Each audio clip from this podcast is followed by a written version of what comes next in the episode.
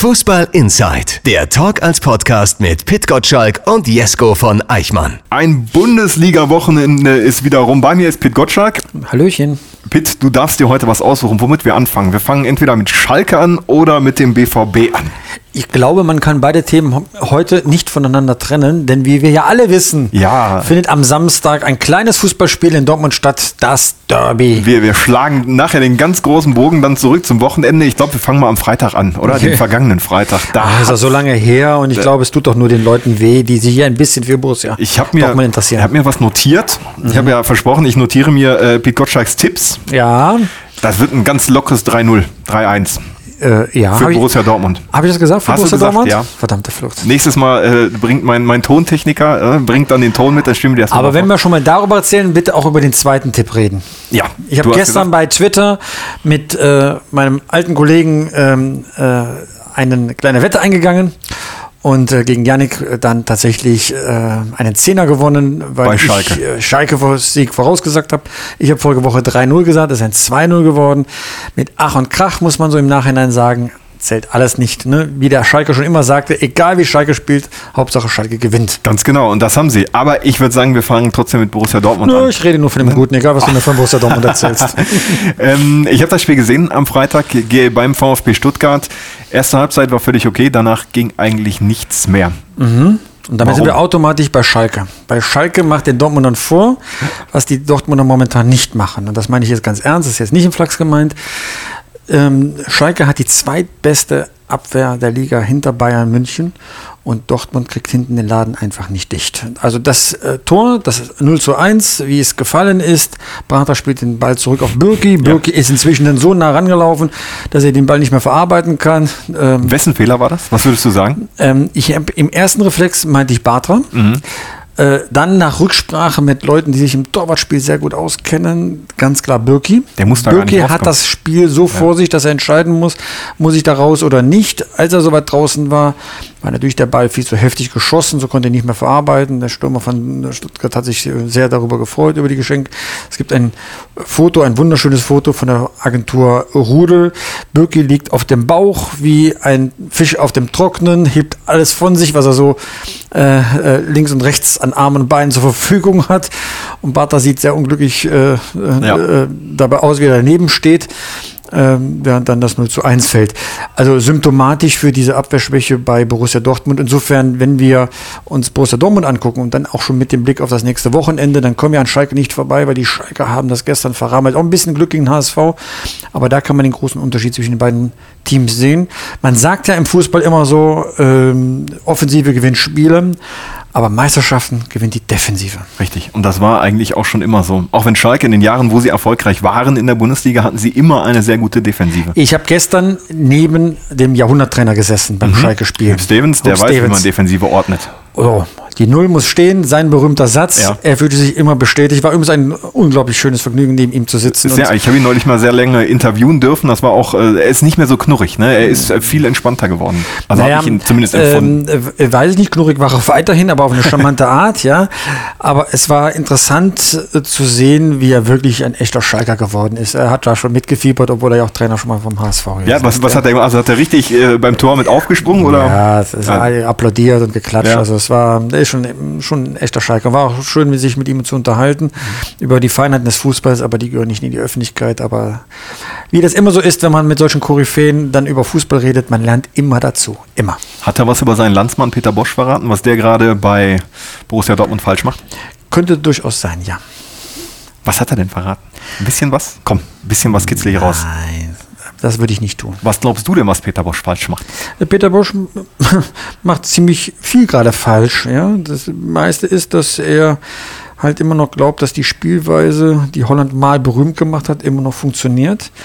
Und er ist nicht in der Lage, und das ist der größte Vorwurf, den man ihm machen kann gerade, er ist nicht in der Lage, umzuschalten während eines Spiels. Ja?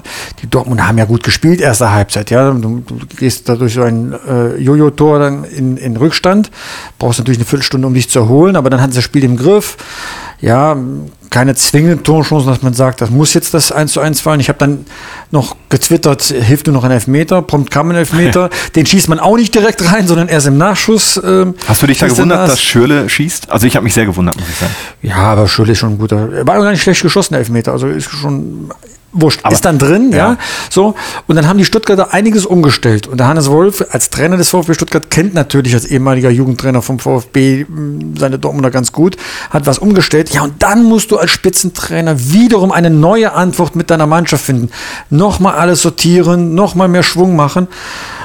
Und dann passiert dann auch so, so komische ähm, Auswechslungen, dass dann Guerrero für den Schürle reinkommt. Ja, kann ja sein, dass Schürle ein bisschen platt ist, aber du musst doch vorne so aufgestellt sein, dass da in irgendeiner Weise dann nochmal offensiv da was kommt, wenn du schon hinten liegst, ja. Ich meine, selbst der HSV hatte gestern den Mumm in Schalke plötzlich mit zwei Stürmern, echten Stürmern zu spielen. Dann war aber ja gar nichts auf der Bank, also muss doch auch die Kaderplanung mal hinterfragt werden, ja. Und dann war man ganz schnell dabei, ist der Bosch jetzt ähm, ein Täter, weil er nicht in der Lage ist, seine Taktik entsprechend hinten äh, zu stabilisieren und nach vorne, ähm, sagt mal, für Überraschungsmomente zu sorgen? Oder ist er ein Opfer, weil natürlich der Kader, den er zur Verfügung hat, auch abgestimmt war mit seinem Vorgänger. Da sind Spieler dabei, die einfach nicht, sag mal, die Leistung bringen beim BVB, die man erwarten darf. Ich habe schon mal mich über Topak geäußert. Das war ein Wunschspieler ähm, von Bosch-Vorgänger Tuchel. Aber auch Schürle, ja, immer ständig verletzt. Und wenn er da kommt, mehr, mehr Posen als äh, äh, Treffen. Das sind so, das sind so Momente, ähm, das haben auch die Kollegen von Bild äh, sehr treffend ähm, formuliert. Das sind Momente, wo er natürlich auch Dinge, äh, sag mal, aus der Vorgängerzeit äh, noch kompensieren muss, der Bosch, ja.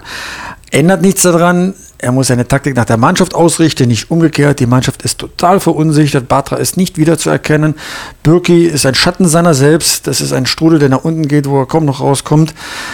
Ich äh, sage mal voraus, ähm, das wird zu einer Trainerdiskussion führen. Mhm. Und Wann? das äh, werde ich auch sofort sagen. Erstmal muss er das Spiel gegen Tottenham überstehen in der Champions League. Wird schwierig genug. Wenn er gegen Schalke dann deutlich gewinnen sollte, und das sage ich im Konjunktiv, dann kann das sowas wie ein Befreiungsschlag sein. Dann ändert sich die Welt von düster sofort auf heiter. Aber ähm, das, was Borussia Dortmund intern sagt, ist, die Qualifikation für die Champions League darf nicht gefährdet sein. Das heißt, einer der ersten vier Plätze. Jetzt ist Dortmund, glaube ich, auf dem Platz 5 abgerutscht. Richtig. Durch den Sieg gestern auch äh, mit ein bisschen Abstand zum Tabellenplatz 2, wo man ja eigentlich sagt, da gehört man hin hinter Bayern. Und äh, dass man immer noch auf Höhe dessen bleibt, was man letztes Jahr hatte. Jetzt liegt Dortmund ein Punkt hinter dem, was man letztes Jahr hatte, zurück. Und man erwartet von Borussia Dortmund oder von der Mannschaft 30 Punkte bis zur Winterpause. 20 hat man jetzt, fünf Spiele sind noch, daraus müssen 10 Punkte kommen. Das heißt, bestimmt drei Siege Mhm. und daran wird Peter Bosch gemessen. Was so ein bisschen gegen eine Trainerdiskussion spricht, seit Van Marwijk hat Hans-Joachim Watzke, der Geschäftsführer, keinen Trainer mehr vorzeitig Das während der Saison Zehn Jahre her ist das, glaube ich, ne? oder elf Jahre, 2006 war das. Nicht mehr vorzeitig während der Saison äh, weggeschickt. Mhm. Ja. Aber ähm, Watzkes Aufgabe ist es, dass die Saisonziele nicht gefährdet werden. Und wenn er die gefährdet sieht, das heißt die Qualifikation für die Champions League, wird er reagieren. Da bin ich ziemlich von überzeugt. Momentan spricht der Trend gegen Borussia Dortmund. Ähm, natürlich kann man sagen, die ersten Spieltage waren super. Deswegen hat man ein kleines Polster, ist jetzt nicht unten drin. Aber die Mannschaft ist dechiffriert. Jeder weiß, wie er gegen die zu spielen hat. Matthias Sammer hat das beim Eurosport wirklich ganz toll dargestellt. Einfachste Manndeckung, Überzahlspiel des Gegners verhindern. So, und wenn dann Bosch keine Antwort darauf findet, dann das zu kontern, die gegen diese sehr destruktive Spielweise des Gegners, dann taugt auch nichts als Trainer. Und er hat jetzt zwei Wochen in der Länderspielzeit, äh, Länderspielpause Zeit, sich äh, da mal Gedanken darüber zu machen, wie er seine Mannschaft einstellt. Wenn das Ergebnis ist, dass man zum zweiten Mal gegen einen Aufsteiger verliert, dann gibt es auch keine Entschuldigung mehr für den Trainer. Und wenn er nicht langsam diese Woche den Befreiungsschlag schafft, dann wird es unvermeidbar sein, dass man die Trainerfrage stellen muss. Noch würde ich sie nicht stellen, Aber darauf wird es hinauslaufen, wenn Peter Bosch nicht mal langsam aus den Puschen kommt und sich, äh, sag mal, auch taktisch auf einem Niveau bewegt, wie diese Mannschaft eigentlich spielen sollte. Weil Eins ist auch ganz klar, diese Spieler, die den DFB-Pokal gewonnen haben, können das Fußballspiel nicht plötzlich verlernt haben. Mhm. Ja, man hat ein paar Abgänger gehabt, man hat aber auch ein paar Zugänge gehabt, die auch getroffen haben, ja. Also Jamolenko und, und Philipp ist ja so mal auch schon eine Verstärkung, ja. Dann hat man in der Defensive mit äh, Ginter und Bender äh, zwei gute verloren. Aber ehrlich gesagt, dafür ist ja ein Trainer da, dass man entsprechend dann auch miteinander plant und seine Verpflichtung stand ja frühzeitig fest. Pierre-Emerick Aubameyang, über den müssen wir noch sprechen. Der hat sich dann äh, für den Freitag sozusagen verabschiedet, den, dem er wohl ein Videoteam unerlaubt aufs Trainingsgelände gelassen so hat. Das auch. ist ein absolutes No-Go. Ich konnte mir gar nicht vorstellen, ehrlich gesagt, dass so etwas ohne Rücksprache mit dem Verein überhaupt passieren kann. Ja, man muss sich das so vorstellen. Da steht ein Ordner da am Eingang und das, dann kommt da so ein Team rein und winkt das dann rein. Ja, ja, das und dann, ist klar. Ja, so. aber, ja, aber ja die Frage, wie kommen die überhaupt aufs Trainingsgelände? Aber ich meine, das äh, bisschen äh, im übertragenen Sinne. Also das kann ja nicht sein, dass ein Spieler da mal eben sagt, so äh, ja, nicht von Red das. Bull war das äh, ein Team, die ja viel so Actionfilme machen und auch direkt gerne mit Sportlern sowas machen. Das geht nicht. Nein, das natürlich geht das nicht. Aber es zeigt ja auch ein bisschen die Mentalität gerade bei Borussia Dortmund. Da ist ein Stürmer und das sieht man ihm nach, mal nicht trifft. Das passiert ja schon mal. So normalerweise muss ein Stürmer doch sehr fokussiert sein und sagen, ich möchte jetzt unbedingt aus diesem Formtief rauskommen. Was macht man? Ne, das kennt jeder Arbeitnehmer. Wenn du ein bisschen unter Druck bist, eine Arbeit, irgendwie der Firma geht schlecht, du kommst erstmal pünktlich zur Arbeit. So, aus der Mannschaft hören wir, bei jedem zweiten Training kommt er zu spät. Ein Spieler hat sogar von 70 Prozent gesprochen, aber das soll zu hoch gegriffen sein, ein bisschen übertrieben sein, aber so jedes zweite Training kommt er zu spät. Unter anderem auch zum Abschlusstraining. Zum Abschlusstraining. Und da sagt er, ja, ja, ja, hab mir falsche Uhrzeit gemerkt. Aber selbst die Uhrzeit, die er sich gemerkt hat, hat er ja verpasst. Ja. Er kommt also nicht nur eine halbe Stunde zu spät, sondern mindestens 40 Minuten. Und das weiß auch jeder Arbeitnehmer. Dann gibt es Ärger am Arbeitsplatz. So, Rückschlüsse lässt das aber zu auf die Arbeitseinstellung von Aubameyang. Und wenn der in so einer, in so einem Krisenmoment für ihn persönlich und für die Mannschaft nichts Besseres zu tun hat, als mit einem Jean Garnier aus Frankreich lustige Balltricksfilme zu machen, dann ist Aubameyang nicht wirklich darauf fokussiert. Und wo kommt das her? Kriegt man auch immer unterschiedliche Spielweisen. Manche sagen, das liegt in der Mentalität von Aubameyang, der braucht das, um gut zu sein. Ja, er ist aber gerade nicht gut.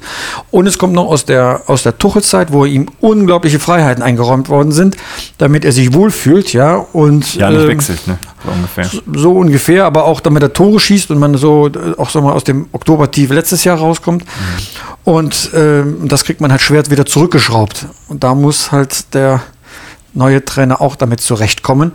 Ähm, aber, äh, aber ein Spieler sollte dann schon merken, gerade ein Spieler von der Klasse, irgendwann ist auch zu viel. Ja, und wenn er das nicht versteht, dann erklärt das vielleicht auch ein bisschen, warum es kein großes Angebot von Aubameyang gibt, weil das spricht sich schon in der, in der internationalen Fußballwelt rum, dass ein Spieler, der ja tolle Torquote hat, kein Angebot über 50 Millionen kriegt, in der Zeit, wo jeder Jugendspieler schon, oder nicht jeder, viele Jugendspieler schon 40 Millionen kosten, ja, wenn der kein Angebot über 50 Millionen vorliegen hat, dass, äh, sag mal, dieser Lebensstil schon für Irritationen sorgt bei den großen Vereinen, die ihn äh, bezahlen könnten. Ist auch in seiner freien Zeit nach Barcelona gejettet. Das ist äh, völlig legitim. Kann Wenn das genehmigt ist, ist das völlig okay. Spieler, Aber, das machen übrigens auch andere Spieler ja, vom völlig, Borussia völlig, völlig, ne? völlig okay.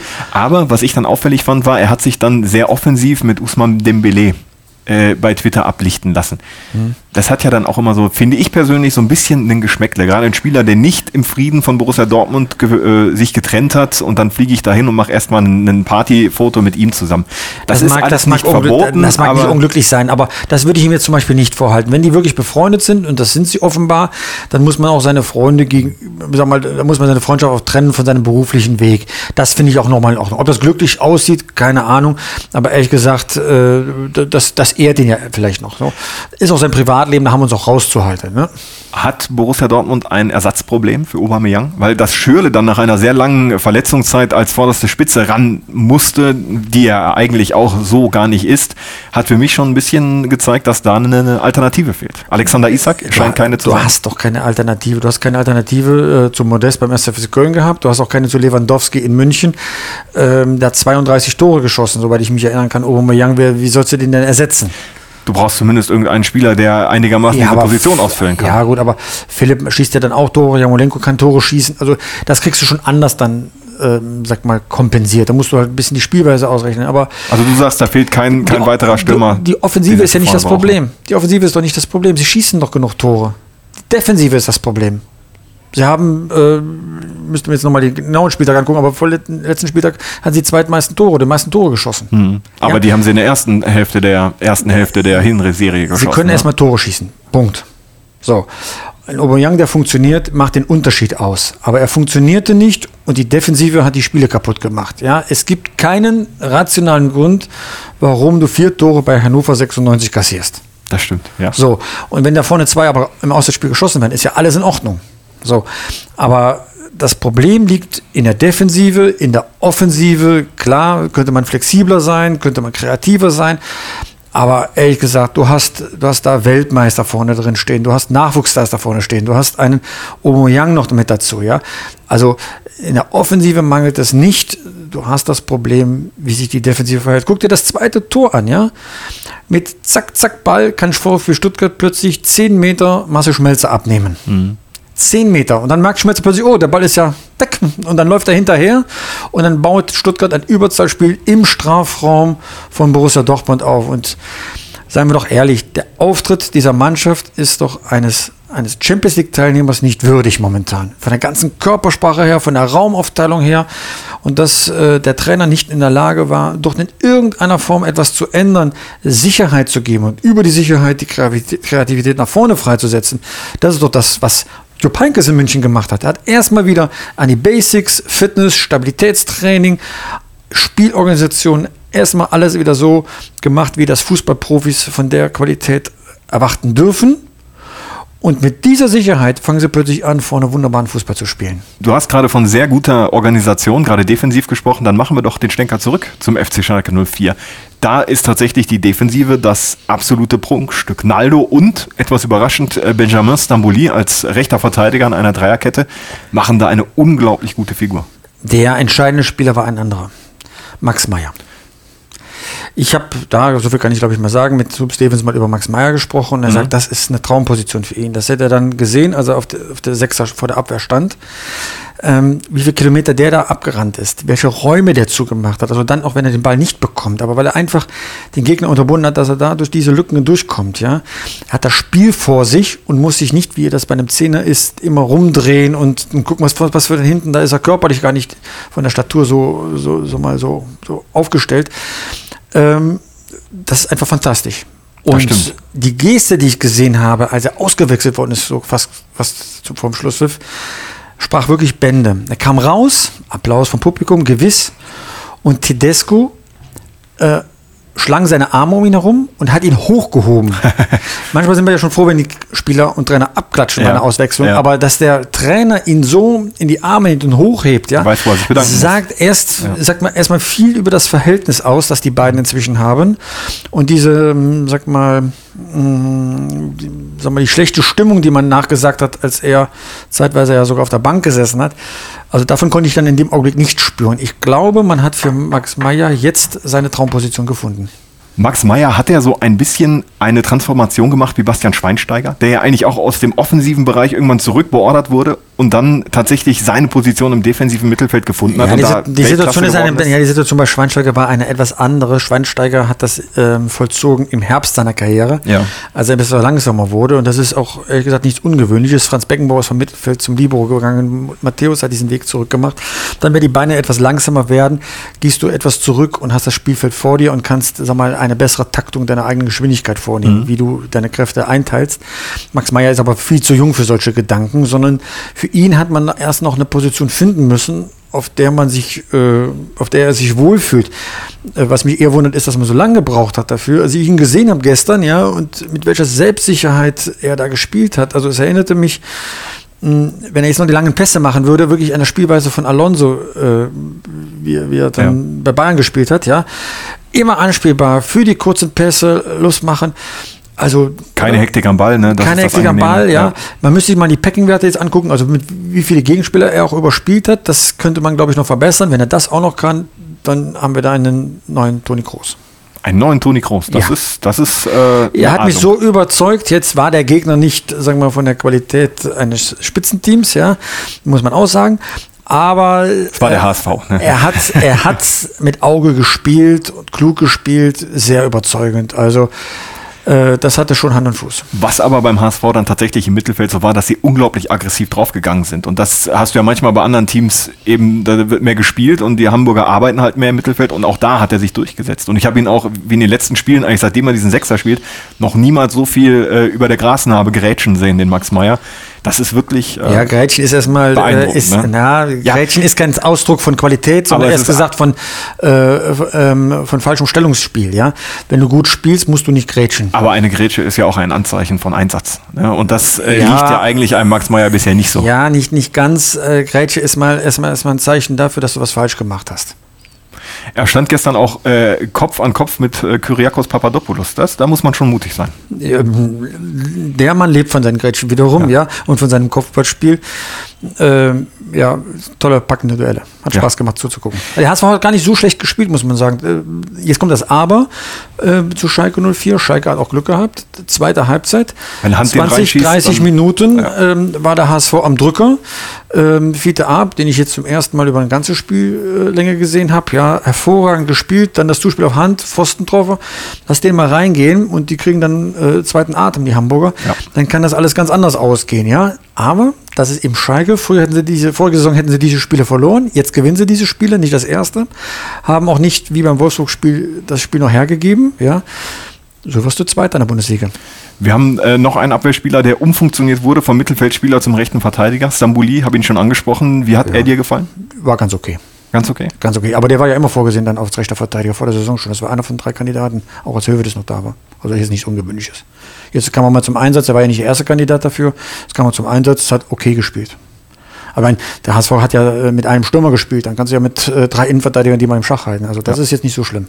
Fiete Ab hast du zum ersten Mal seit längerer, äh, das erste Mal längere Zeit spielen sehen. Was kann der Junge? Der ist 17, ist eigentlich die große Hoffnung des HSV im Sturm. Erstmal ist er schnell. Ja, unfassbar schnell, wie viel Meter er äh, den Naldo abgenommen hat.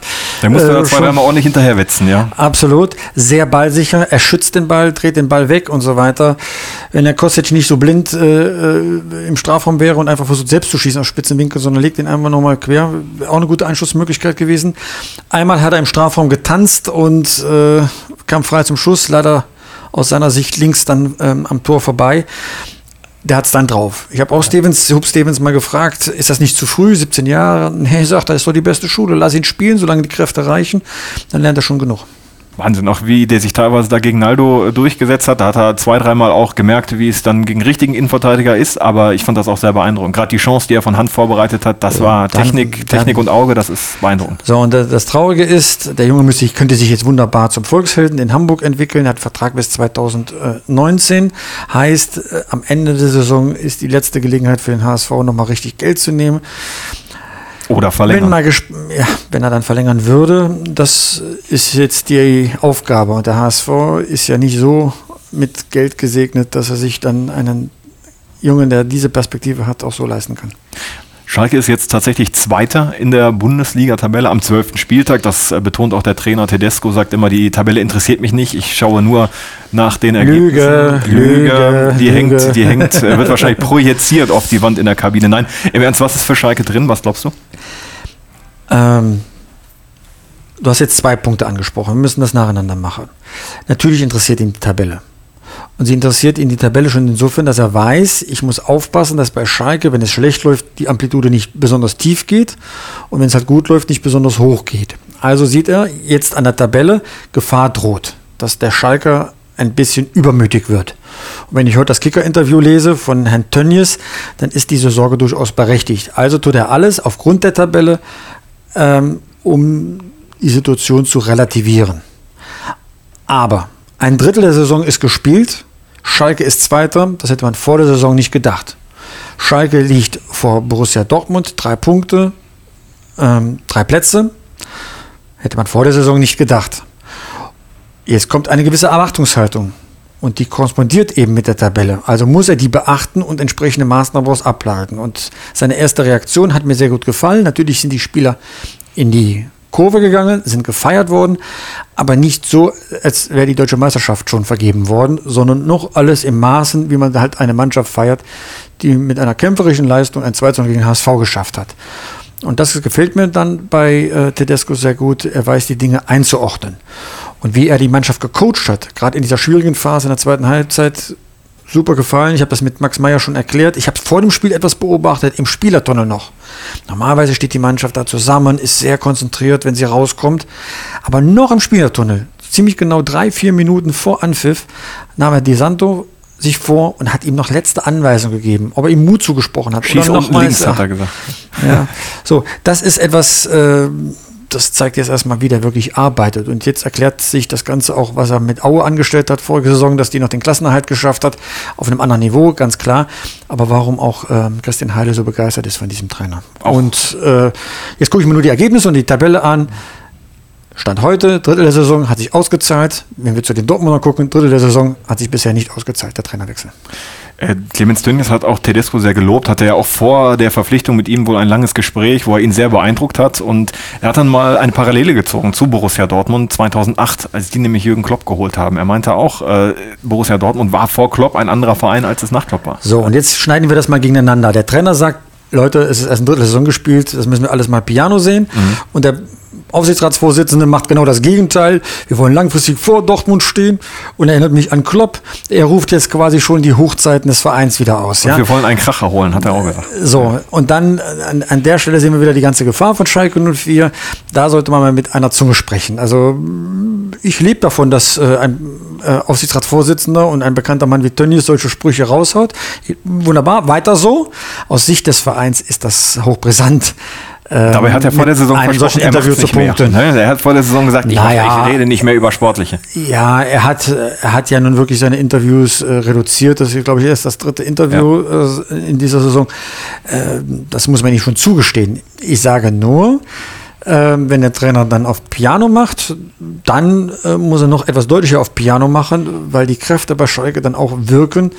Ähm, ich weiß, ich ahne schon, was in Gelsenkirchen los ist, jetzt in der Woche vor dem Derby. äh, Platz zwei, drei machen, Punkte, ja. drei Plätze vor Borussia Dortmund.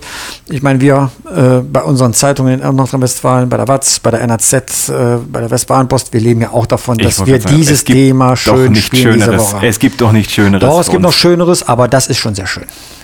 Die Bayern, reiten die jetzt einsam zur Meisterschaft? Keine Ahnung. Also ähm, die Bayern haben es jetzt gerade sehr einfach. Champions League ist alles gelaufen. Ähm, alle sind Euphorie bei Jupp Heynckes von Sieg zu Sieg.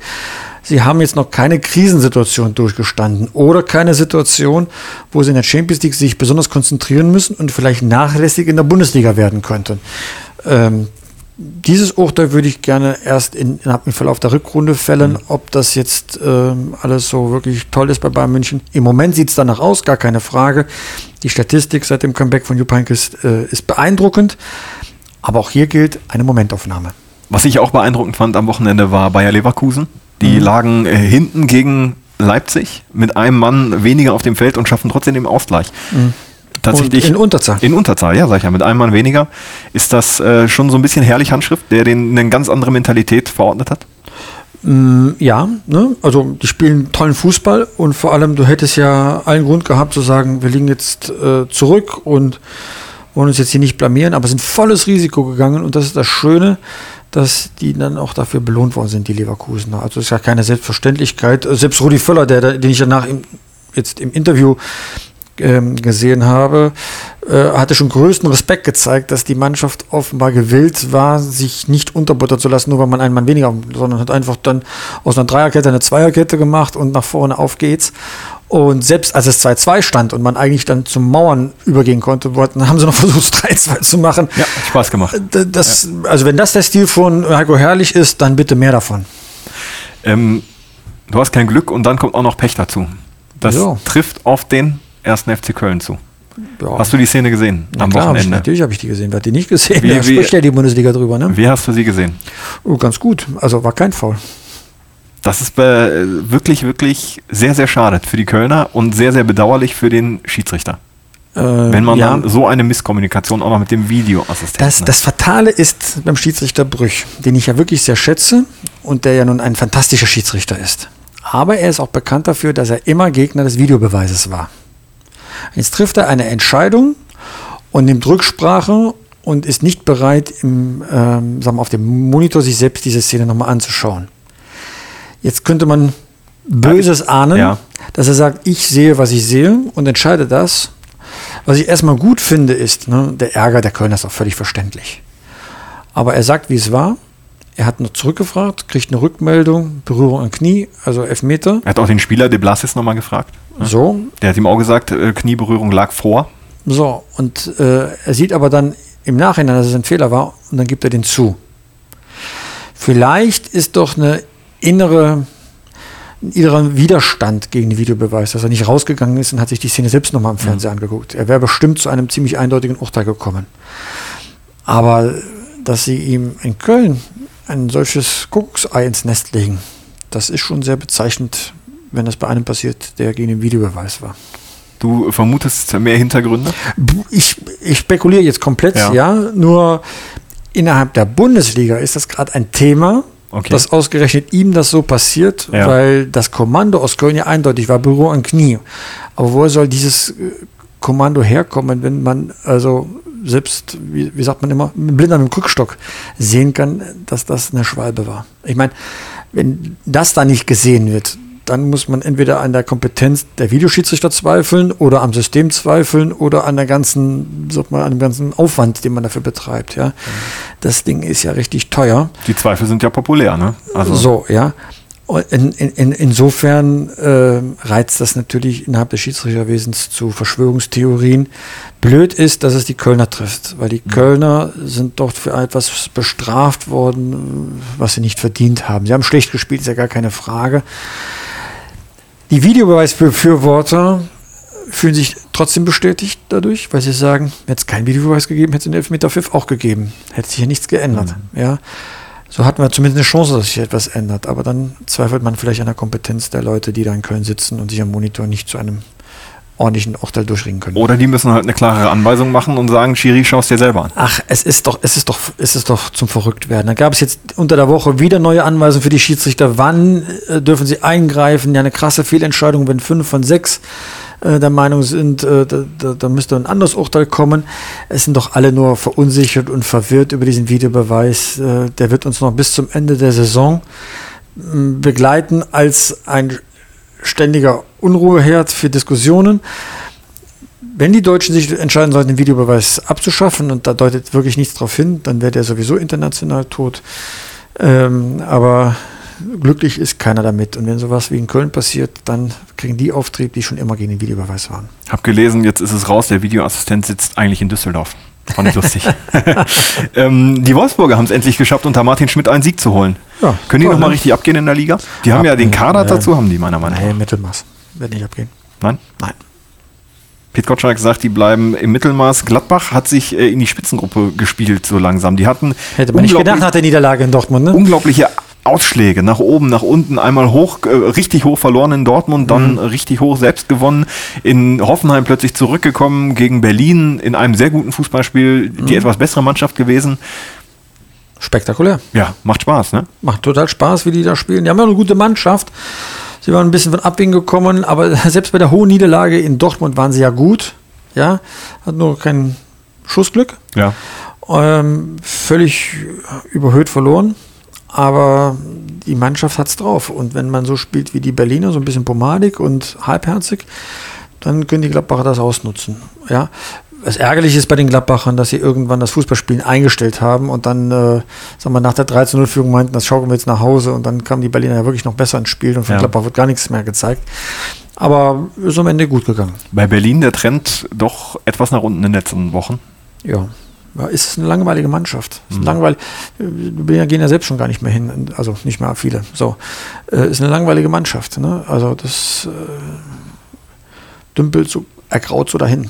Ich weiß noch, Paul Dardai, äh, als er nach der Niederlage gegen Schalke vor die Presse trat und sagte, ja, ich weiß gar nicht, äh, ich habe irgendwas falsch gemacht. Ich muss mal gucken, was ich falsch gemacht habe.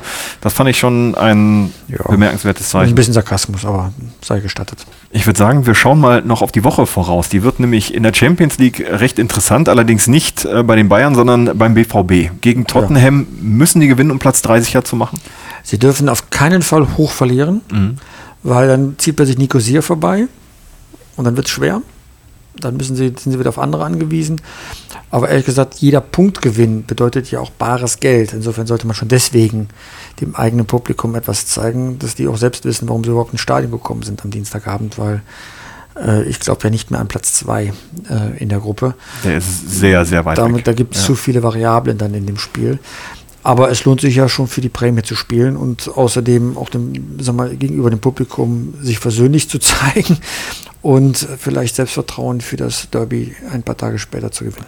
Publikum hast du angesprochen, immer volle Bude in Dortmund. Kann das auch mal richtig kippen beim BVB? Ich meine, die, die, die surfen eigentlich seit Jahren auf der Sympathiewelle, sind der beliebteste Verein in Deutschland, was weiß ich nicht alles. Und jetzt geht's mal äh, in die andere Richtung. Kann das auch richtig kippen in so einem Stadion? Also die, der Slogan des Vereins heißt echte Liebe. Und das sind so Momente, wo man zeigen kann, ob man echte Liebe wirklich empfindet. Ich als Journalist habe ja noch mal eine andere Einstellung dazu. Ich muss sehr kritisch sein. Ich sehe jetzt gerade keine Anzeichen jenseits eines Five-Konzertes, dass das Publikum unruhig wird oder zu Protesten geneigt wäre. Natürlich wird immer noch kritisiert, der Trainerwechsel, ob der notwendig war. Insider wissen natürlich, dass es keine Alternative zum Trainerwechsel gab. Ob Bosch dann die richtige Wahl war, darüber haben wir gesprochen, wird sich bis zum Winter zeigen. Ist das auch so ein bisschen ein ganz wichtiges Spiel für die Stimmung, gerade vor dem Derby? Wenn es da auch äh, auf die Socken gibt gegen Tottenham, das kann passieren gegen einen, gegen den Harry Kane Club, Ja. wie Guardiola mal so schön gesagt hat. Also kommt immer darauf an, wenn man so unglücklich 1-2 verliert, dann nimmt man das zur Kenntnis. Ja. Wenn es jetzt so ein 0-4 werden würde, dann, äh, dann wird es noch im Spiel äh, sehr unruhig werden. Aber das ist jetzt reine Spekulation. Mm, Nervös wird man eh sein vor dem Derby. Die Schalker stehen gut, sind selbstsicher. Zu Hause ist man ein bisschen unterdrückt, man muss da was holen. Also äh, an der, an der Gefühlslage für den Derby wird sich da nicht großartig was ändern. Ist auch herrlich. Leipzig, ein Punkt in Monaco, könnte noch alle Chancen offen halten fürs Weiterkommen in der Champions League. Ganz ehrlich, ich gucke so viel auf Borussia Dortmund jetzt gerade, äh, das nehme ich dann so zur Kenntnis, was die Leipziger gerade da machen. Leipzig rauscht an dir vorbei. Ja, nicht ganz vorbei, ich nehme es zur Kenntnis, aber Ja. da finde ich, jetzt gibt es größere Themen, um, die ich mich jetzt kümmern sollte. Und äh, was, äh, also dauert das Hoch von Schalke 04 an, dauert das Tief von Borussia Dortmund an, das sind für mich jetzt Themen, über die die Bundesliga redet und nicht, ob Leipzig da ein Pünktchen an der Côte d'Azur holt. Am Mittwoch spielen die Bayern Pflichtaufgabe gegen Anderlecht. Da dürfen mal die zweite Reihe, darf ein bisschen ran. So, Würde ich mal tippen, oder? So, da wird man die Leute zufriedenstellen, die vielleicht meinen, sie hätten spielen sollen. Und dann können sie zeigen, was sie drauf haben. Exakt. Das einzig interessante Spiel für die Bayern wird eigentlich noch das Spiel gegen Paris, oder? Auch wenn es für die Tabelle in der Champions League gar nicht mehr so viel Da Aussage geht hat. es um die Reputation Genau. und das ist die Reifeprüfung für die Mannschaft unter Heinkes. Hat Heinkes die Mannschaft verbessert seit dem 0 zu 3 von Paris?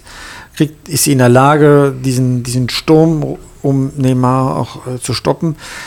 Das ist ein echter Leistungstest. Da geht es gar nicht um die Tabelle, sondern Hm. Da da, gehen, beide Mann, da Da- gehen beide Mannschaften, geben da voll Stoff. Da geht es um den guten Ruf. Da bin ich, freue ich mich auch sehr drauf, auf das Spiel, muss ich sagen. So machen wir es. Das gucken wir uns an. Am Donnerstag wird Europa League gespielt. Sollen wir Nee, darüber skippen oder nee. sollen wir direkt über das nächste Wochenende Ah, reden? Es gibt, wir, wollen, wir wollen auch jetzt gar nicht über Europa League zu sprechen, über das kommende Wochenende. Es interessiert dann den Lauf der Woche doch nur noch ein Spiel. Das Derby. Ich sag's dir seit einer ganzen Zeit jetzt in diesem Gespräch und du Ich mache ja, ich, völlig. ich mache mir, ich, ich, ich muss ja ein bisschen meine Kontinuität einhalten. Ja, und ich, ich, ich mache mir, ich bereite mich ja immer Dortmund, sehr gut. Dortmund, ja, ich bereite mich ja immer ordentlich vor. Ne? Und äh, du siehst, auf meinem Zettel habe ich nur einen stehen. Köln gegen Hertha. Köln gegen Hertha. Und darüber steht das Derby. Ich freue mich tatsächlich dieses Jahr mal wieder richtig auf dieses Spiel, weil das eben mal wieder Ich freue mich jedes Mal auf das Spiel. Ja, ich, ich habe schon viel erlebt und muss sagen, einige in der Vergangenheit waren eher trostlos. Ich war allerdings auch in der Generation, wo die Schalker sich T-Shirts haben machen lassen, wo mein Kind wurde eingeschult und hat noch nie gegen Dortmund verloren. Gab es auch mal. Ich erzähle dir ein kleines Geheimnis. Mach das. Mein Sohn wird als Einlaufkind bei diesem Spiel dabei sein. Bei, auf, auf Schalker Seite. Auf Dortmunder Seite. Auf Dortmunder Seite. Wen will er haben? An der Hand? Letztes Mal als er eingelaufen ist, Ja. war das an der Hand von Aubameyang und der hat drei Tore geschossen. Der ist wieder im Kader. So viel sei verraten. Alle, alle versuchen jetzt, dass er wieder an die Hand von Aubameyang kommt. Manche machen den Vorschlag doch an die Hand von Birki, um da schon mal sicher zu stehen. Aber äh, insofern gucke ich das, sag mal, auch ganz väterlich dann mal da drauf, wenn man eine solche Ehre bekommt, dass man die, der, der auch gerecht wird Der spielt aber bei Borussia Dortmund, muss man sagen. Ne? Deswegen in der U10. in der U10. ähm, ja, tolles Spiel. Ne? Also wie du sagst, ne, eigentlich eine sehr gute Offensive von Borussia Dortmund. Die haben sie nach wie vor, auch wenn sie in den letzten Spielen nicht viel getroffen haben, gegen diese unglaublich gute Defensive beim FC Schalke. Wird es denn dann wirklich ein richtig spannendes Spiel oder wird das eher so ein Neutralisierer? Aber selbst wenn es ein, Neutralisierer wird, ist es ja spannend. Ne? Also dieses Kräftemessen von der Mannschaft, die jetzt einen Schwung nach oben hat, gegen eine Mannschaft, die den Schwung nach unten hat. Ja? Die aber eigentlich besser ist, wenn man so, ehrlich ist. wir erinnern uns, äh, voriges Jahr unentschieden ausgegangen. Spannend war das ja auch. Ja? Und die Schalke haben dagegen gehalten. Da hat man gesagt, okay, sie haben sich jetzt stabilisiert nach den fünf Auftaktniederlagen. Äh, jetzt kommen die mit einer etwas breiteren Brust. Und äh, ehrlich gesagt, ein Unentschieden ist den Dortmund schon zu wenig, weil das würde ja bedeuten, dass Schalke drei Punkte vor ihnen bleibt. Und äh, diese Schlachtgesänge, die ich gestern in der Felddienstarena gehört habe, die Nummer eins im Pott sind wir, die waren bis in Dortmund zu hören. Ja. Und die Dortmunder müssen da schon mit etwas um die Ecke kommen, was ähm, sie da ein bisschen, sag mal, aus dieser bedrohlichen Situation aus Sicht der Fans herausbringt. Du hast ja schon gesagt, Borussia Dortmunds Taktik ist ein bisschen dechiffriert. Ist gerade auch äh, Tedesco einer, der genau das besonders gut kann, der Schalker Trainer, diese, diese Taktik des Gegners auflösen und äh, sich selbst dann auch ein bisschen zunutze machen?